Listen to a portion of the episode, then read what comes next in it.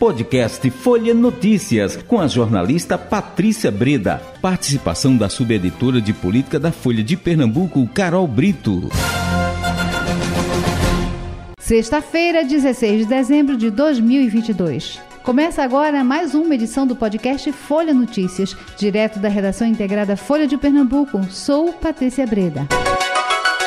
E o papo agora é política com ela, Carol Brito, jornalista, subeditora de política do Folha de Pernambuco. Como estamos nesta sexta-feira, 16 de dezembro, hein? Pois é, Patrícia, uma sexta-feira aí, geralmente é aquele dia em que a gente não costuma ter muita novidade, né? Todo mundo pensando ali no fim de semana, Isso. ainda mais quando é fim de ano, né? Uhum. Mas é, essa sexta-feira tá um pouquinho diferente, viu, Patrícia? Porque em Brasília a gente está vendo os ânimos muito exaltados aí, principalmente por conta dessa questão do futuro do orçamento secreto, né, Isso. Patrícia? Uhum.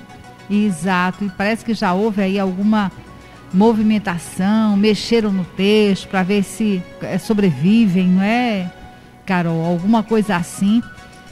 Pois é, Patrícia. Na verdade, o que é que está acontecendo? É hum. aquele bom e velho acordão, né? Hum. Que político sempre gosta, né? Uhum. A gente sabe que o STF está apreciando é, a constitucionalidade do orçamento secreto, uma votação bastante acirrada, mas que estava tendendo ali para a maioria votar é, pela inconstitucionalidade do, do dispositivo, né? Uhum. Isso estava rendendo muita polêmica em Brasília, Patrícia. A gente comentou aqui essa semana, né? Sobre a questão da votação da PEC da transição, né, que é a principal aposta do governo Lula para o começo da gestão. Uhum. E essa PEC encerrou essa semana é, no Congresso, né? A Lira estava apresentando aí uma fatura bem salgada para o governo para conseguir aprovar essa proposta, né? Havia uma, inclusive, umas especulações de que a Lira estava querendo oferecer aí 150 votos em troca de cargos importantes no governo Lula e nos bastidores aliados é, do presidente eleito não estavam querendo resistir a, a, estavam querendo resistir a essa pressão. Então uhum. era um clima muito tenso. E para coroar, ainda tinha essa questão do orçamento secreto, Isso. que era algo que estava tensionando ainda mais essa relação é, do governo eleito com o presidente da Câmara, Arthur Lira. O que aconteceu, Patrícia? Ah. Aconteceu que o, Congre é, o Congresso aprovou uma resolução que prevê novas regras para esse orçamento secreto. Isso. E que seria uma forma aí de tentar é, driblar essa decisão do Supremo. Uhum. E como todo bom e velho acordo, Patrícia, esse aí teve apoio tanto do PT quanto do PL, tanto do partido do presidente Lula, do presidente eleito Lula, quanto do atual do partido do atual Sim. presidente Jair Bolsonaro. Então a gente vê, né, Patrícia, que muitas vezes as é. divergências aí políticas ideológicas acabam sendo é, superadas em nome de todo aquele acordo político, principalmente quando esses acordos é, beneficiam a própria classe política. Então, o que, é que essa resolução estabeleceu, Patrícia? Estabeleceu uhum. que 80% é, das indicações é, do orçamento será distribuído de acordo com a proporcionalidade das bancadas. Uhum. Então, daí a gente vê por que, que PT e PL orientaram votos a favor dessa medida. É porque eles têm a maior bancada, então vão Isso. ter direito a maior fatia é, desse orçamento, né? Então uhum. tudo acaba se resolvendo nessa questão, poder e dinheiro para conseguir fazer essas políticas. Agora você me pergunta, né, Patrícia, com essa resolução as regras ficam claras do orçamento secreto? É, bom, isso a própria resolução não define com clareza, viu, Patrícia? Uhum. Não tem como a gente responder que o orçamento deixa de ser secreto porque não há é, regras claras ainda nessa resolução sobre como esses recursos vão ser é, divididos, porque cada líder da legenda vai fazer essa divisão. E há critérios aí que a gente não sabe, né? Que nem sempre Isso. vão ser as melhores políticas públicas, né? Então, uhum. há uma expectativa de que com essa resolução a gente seja, é, seja um grande acordão para manter esse orçamento secreto beneficiando é, de gregos a troianos aí, de de todas as matrizes. Então uhum. a gente vê, né, que na política mais uma vez, né, Patrícia, é, tudo acaba é. em um grande acordo, tudo acaba em pizza, viu? É, mas o, o, Carol, você me corrija se eu estiver enganado, mas no Supremo Tribunal a votação parece que está pela inconstitucionalidade. Foi suspenso, né? Isso. Acho que isso só retorna quando? Segunda-feira? Isso, a partir da próxima semana. A votação, Patrícia, está 5 a 4. Uhum. É, é, se o, o, o STF tiver mais um voto pela inconstitucionalidade, aí acabou, já formou a maioria e o recurso fica, é, fica sendo Isso. considerado inconstitucional. Mas aí o que, que acontece, Patrícia? O próprio é, ministro Ricardo Lewandowski já disse que, que a resolução atende os critérios do STF, né? Então, pode ser que até nessa votação do Supremo tenha uma reviravolta aí, né? Então, a gente fica aí de olho, né?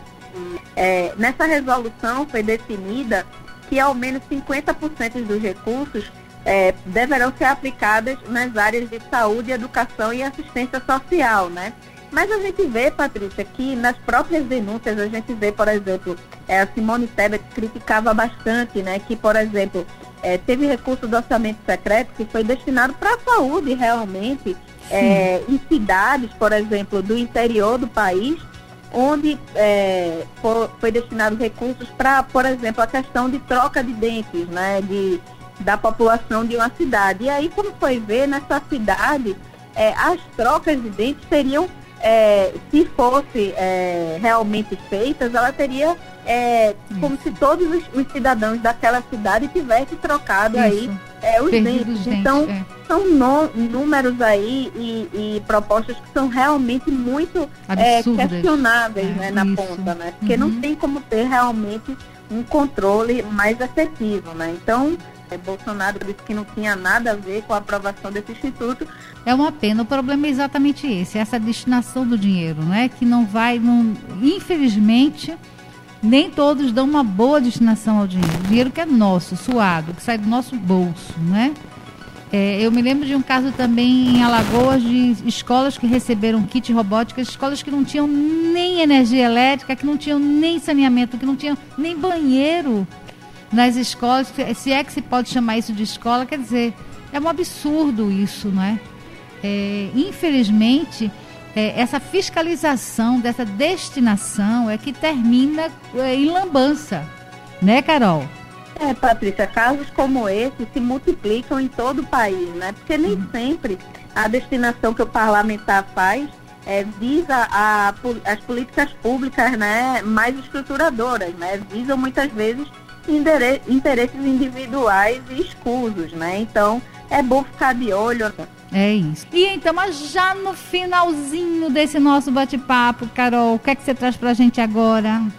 Pois é, Patrícia, um minuto aqui para resumir a entrevista que a deputada estadual eleita Dani Portela deu uhum. aqui pra gente na Rádio Folha, né? Ela falou bastante sobre sua atuação é, tanto na Câmara, né, de vereadores, que ela é vereadora, quanto agora as perspectivas para ela que se tornou, vai se tornar agora deputada estadual, vai ser diplomada na próxima segunda-feira. Então ela falou bastante sobre essa questão do desafio de dialogar, às vezes, com muitos parlamentares que têm posições opostas a ela. Ela diz que inclusive era alvo de muitos preconceitos, né, durante a, a sua, o seu mandato, né, que muita gente via é, o mandato dela como alguém que não ia dialogar, que não ia ter uma postura é, propositiva e que aí muitos se surpreenderam, né, com essa postura dela.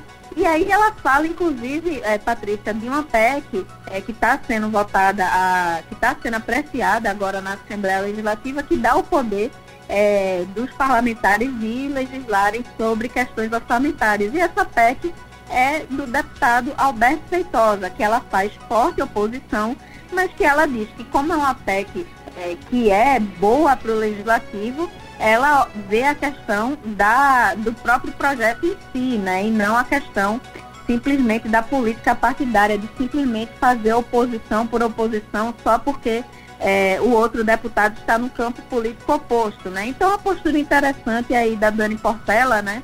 que muitas vezes o, o nosso adversário pode ter algumas convergências, Isso. né? Ela fala bastante uhum. que parlamento é para falar e ela tá lá para dialogar de fato. É isso. Carol, acabou o nosso tempo. Eu desejo para você um bom fim de semana e até segunda-feira. Eu também, Patrícia. Um bom fim de semana para você e para os ouvintes e até segunda. Chegamos ao fim de mais um podcast Folha Notícias. Perdeu alguma edição ou quer ouvir de novo? É só baixar os aplicativos SoundCloud, Spotify e Deezer e buscar pelo canal Podcasts Folha de Pernambuco.